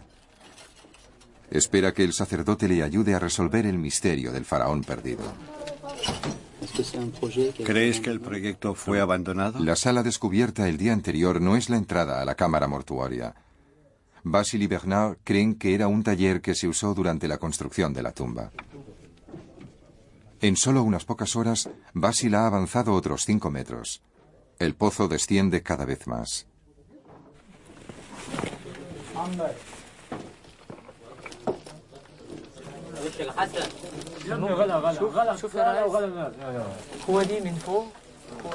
El pozo es cada vez más estrecho y aquí en el lado norte tenemos otra vez algo así como un pasaje o una sala pequeña, un taller de trabajo o algo parecido. De momento no entraremos, pero el pozo se ha reducido mucho, la verdad.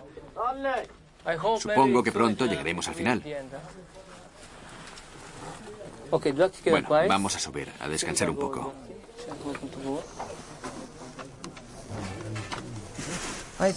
Creo que pronto llegaremos. Eso espero.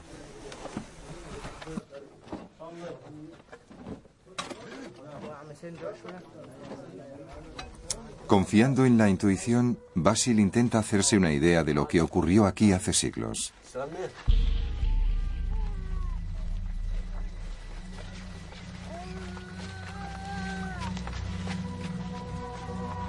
Como todos los altos dignatarios, el sacerdote Jaunefer fue enterrado con ofrendas y objetos funerarios. Algunos llevaban grabados los nombres de los muertos y revelan el puesto que ocupaban en la corte de los faraones a los que servían.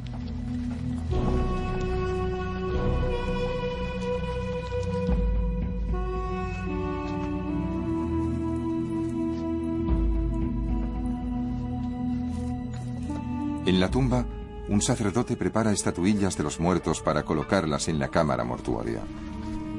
Bien.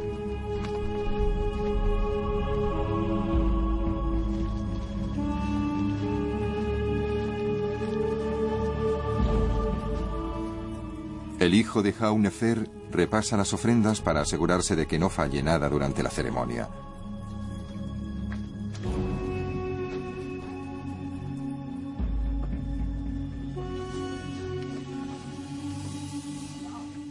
Volvemos al pozo.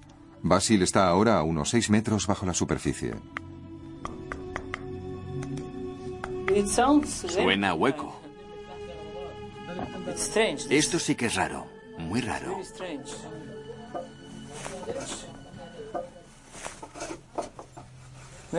Puede que haya un relleno. Puede que sea un relleno. No veo muy bien con esta luz. No puede estar lejos de la cámara mortuoria.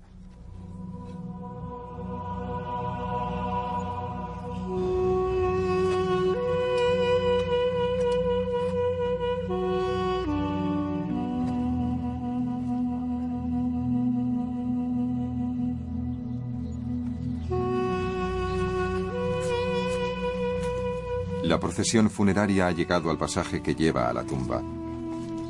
Por fin, Jaunefer ocupará su lugar de descanso definitivo.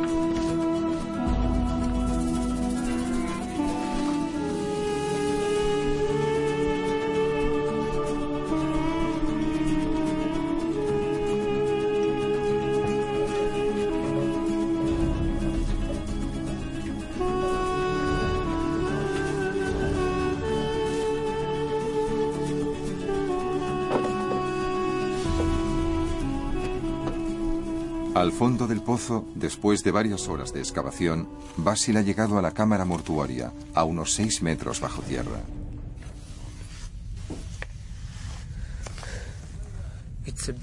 Es una sala muy grande. Oh, Aquí tenemos huesos.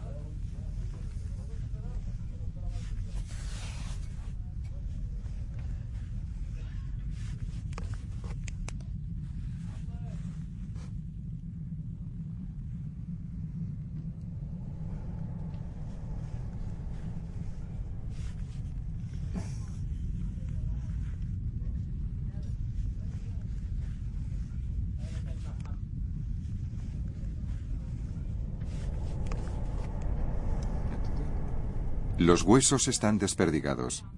El ataúd de madera completamente podrido. Y no queda ni un solo objeto funerario.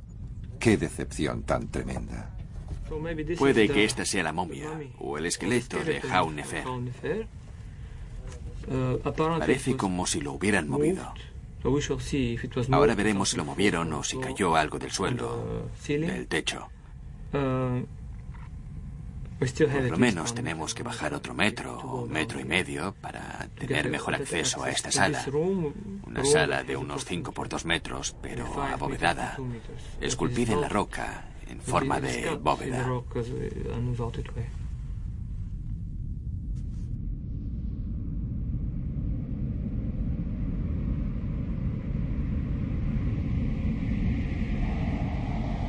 Parece que la tumba de Jaunefer fue profanada a finales del Imperio Antiguo, tal vez por razones políticas.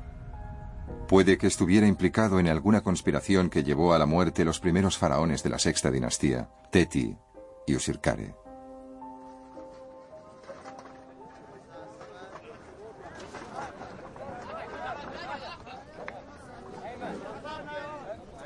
La excavación debe continuar.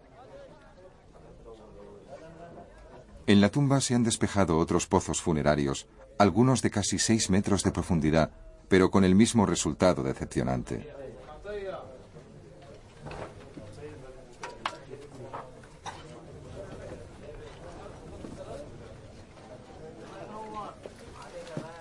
Para seguir buscando al rey desaparecido, Basil abre una tumba vecina.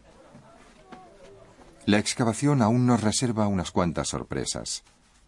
Salen a la luz nuevos descubrimientos, varias estatuillas que pertenecen al mismo aristócrata, el dueño de la tumba.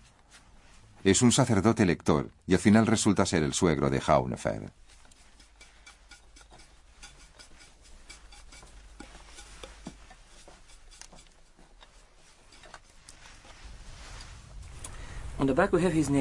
Detrás está su nombre, Hunumhotep. La generación anterior a Haunefer. ¿Es posible que Hunumhotep sirviera al faraón Teti o incluso a Usirkare? Los trozos de grabado desperdigados por toda la cámara encajan en el dintel de la puerta. Los hombres que dejaron aquí estas piedras tan hermosas vinieron con una misión. No vinieron a robar las piedras, solo a borrar lo que había escrito en algunas de ellas. Aquí lo que falta son los marcos, aquí y allá, porque en algunos puntos el dintel se conserva entero. Parece que alguien quitó esos marcos con una intención concreta y se le cayeron, y se rompieron en cinco trozos. Los hemos encontrado. Aquí tenemos un problema parecido. Falta toda esta pared. Cuando la construyeron había una piedra aquí, otra aquí. Pero vino alguien que cortó y borró lo que había en la pared. ¿Por qué? Aquí tenemos el principio de lo que había escrito. Dice, yo soy. Es el principio de lo que llamamos una autobiografía.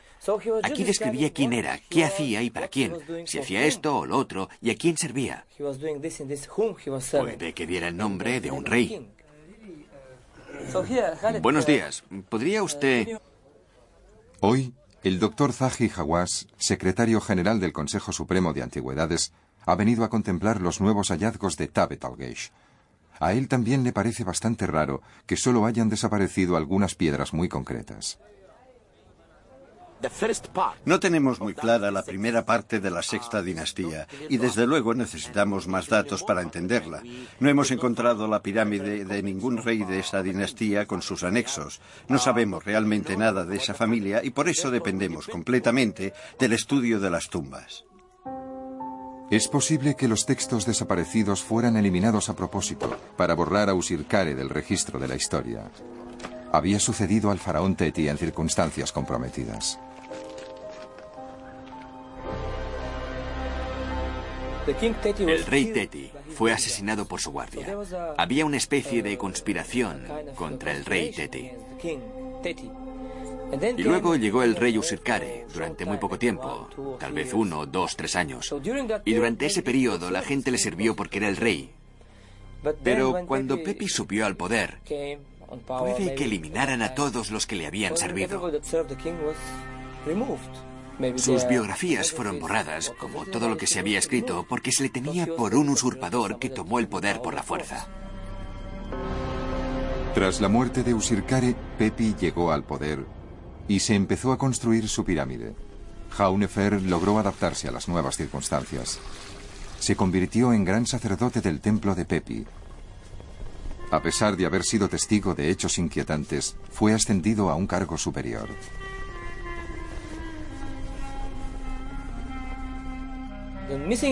La información que falta demuestra que había informaciones muy importantes y tal vez comprometedoras para el nuevo monarca. La excavación de Tabet al-Geish ha confirmado la existencia de parte de una ciudad de los muertos del imperio antiguo que se había perdido.